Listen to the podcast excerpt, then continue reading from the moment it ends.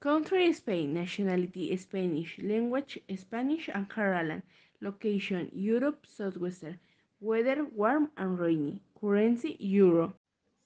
Hello, I hope you are well.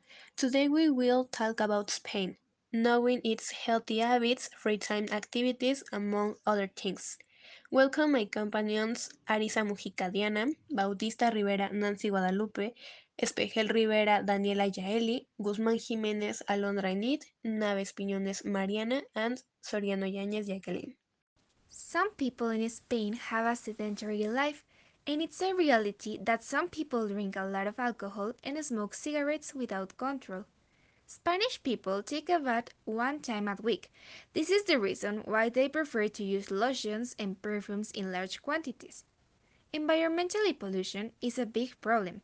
They do not recycle and they contaminate natural areas like forests and oceans.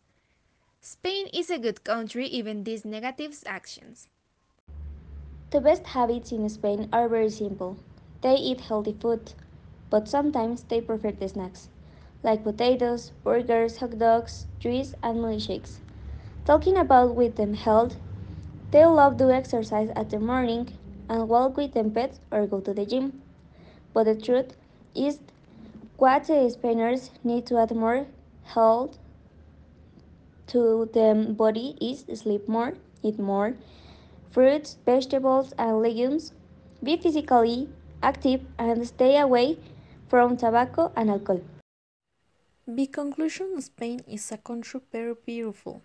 We know that the buildings are precious and very big. The food have a perfect presentation. The people sometimes aren't unequipped. They aren't clean. But the country is a very very beautiful. You can visit Madrid and eat the best food. The best of Spain is the food at Willings. Her team thanks you very much for your attention.